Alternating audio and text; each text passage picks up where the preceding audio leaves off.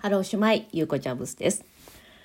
さあ、お久しぶりになりましたね。このレディオトークの配信なんですけれども、今まで何をしていたか、ちょっと簡単に近況報告、そして告知をしていきたいと思います。今日もお付き合いください。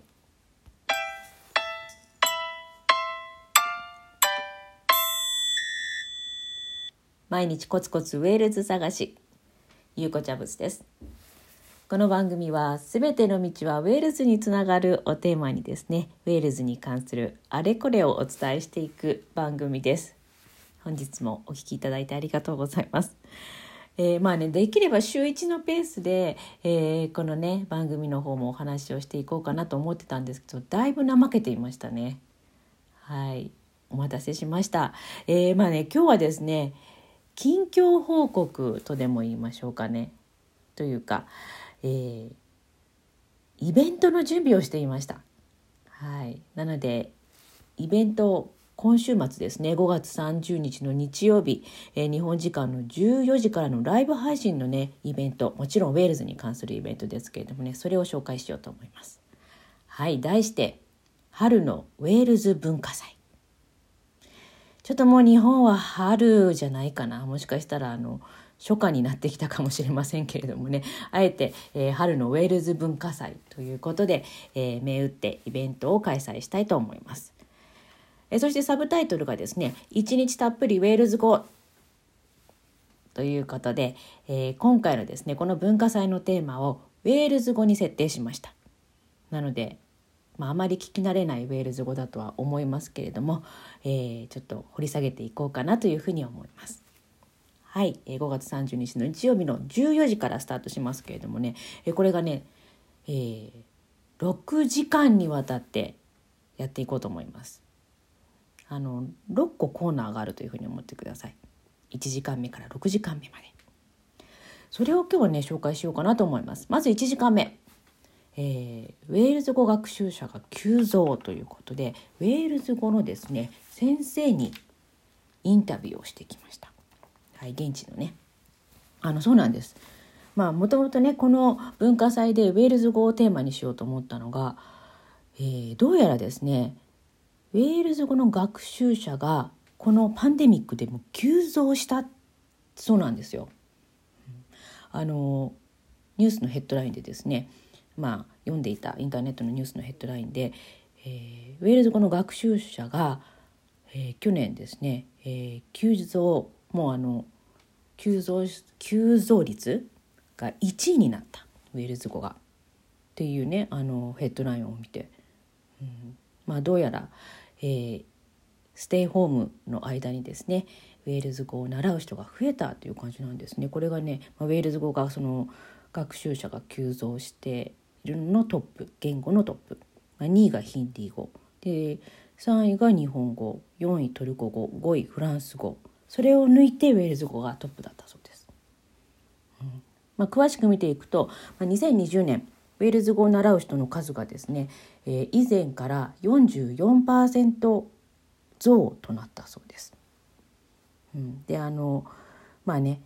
言語学習のできるアプリのデュオリンゴですと、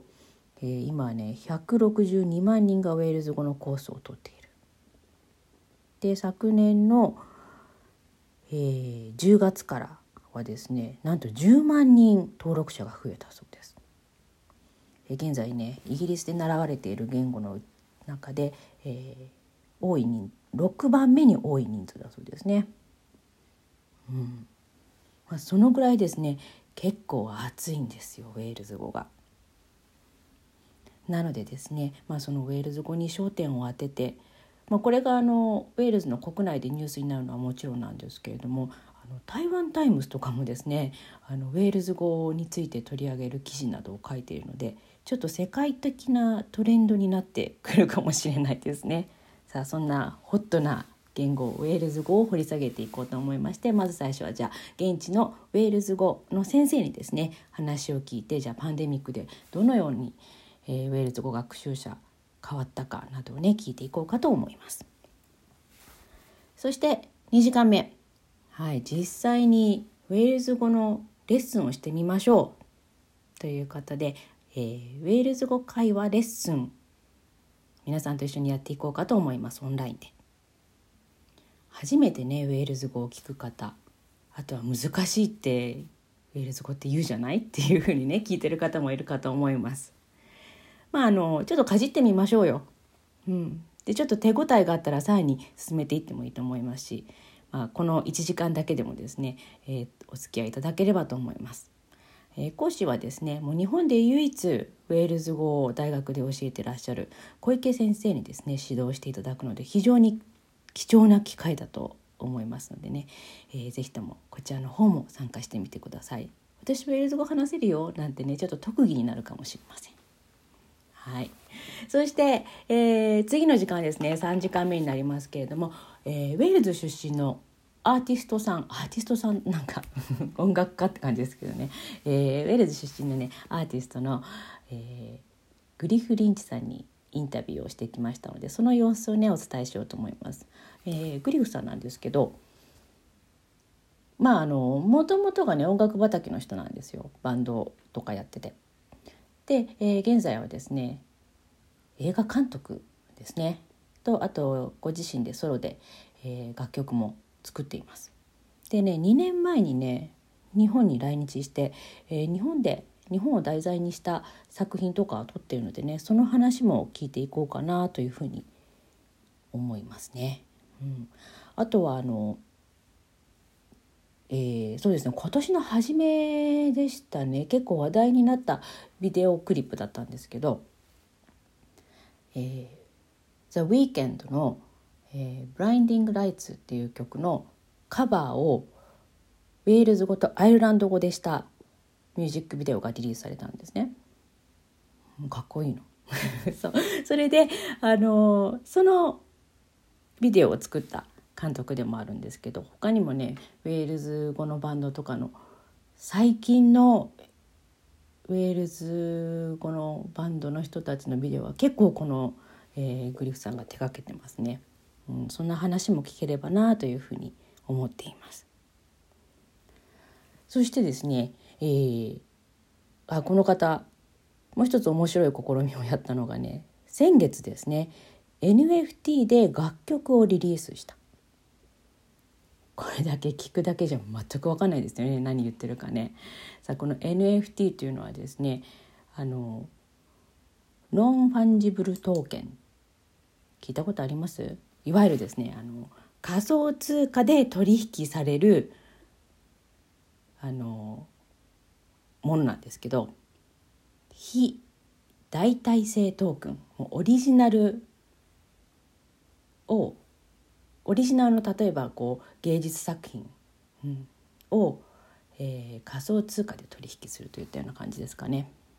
なので、えー、自分の作った曲をですねこの NFT という形にして、えー、販売をした。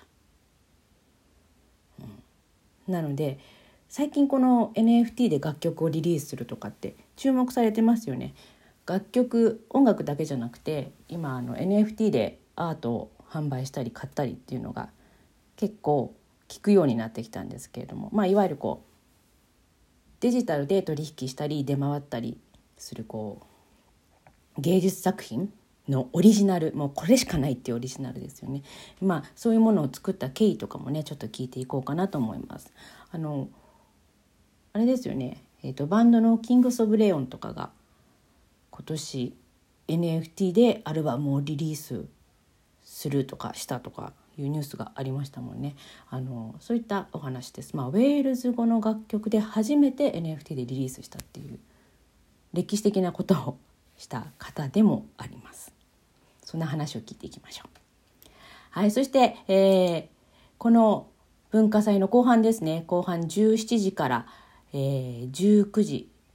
まではですねえー、ウェールズに住むお三方にですね、えー、つないでですねウェールズの春を伝えてもらおうかと思います。はい、新緑のウェールズを訪ねてということで、えー、どうなんでしょうね今ウェールズのお天気暖かくなって夏らしくなってきたのかそれともこうまだこう春っぽさが残っているのか、まあ、そんなような話をですね、えー、まあそれぞれの方のお気に入りの場所とか、写真で見せていただきながらお話を聞いていこうかなというふうに思っています。なのでですねウェールズ語に触れてそしてウェールズにつないで、え、ウェールズの話を聞いてというね、え、もう本当に一日たっぷりウェールズ語プラスウェールズ旅行が 楽しめるウェールズ、えー、春のウェールズ文化祭ですけれどもね、えー、視聴の仕方ですけれども YouTube から、え、ライブ配信をしようと思います。えー、チャンネルはですねすべての道はウェールズにつながるチャンネルというのがございますのでそこもあの事前にチャンネル登録していただけると、えー、当日ですねアクセスしやすいかなと思いますので是非こちらの方、えー、5月30日です。日曜日。お昼食べて午後2時からのスタートになりますのでね是非お付き合いください。私はちょっと時差があるので、えー、日本に合わせて早起きしてこちらに参加しようと思いますので皆さんにお会いできるの楽しみにしています。それではホエルバール。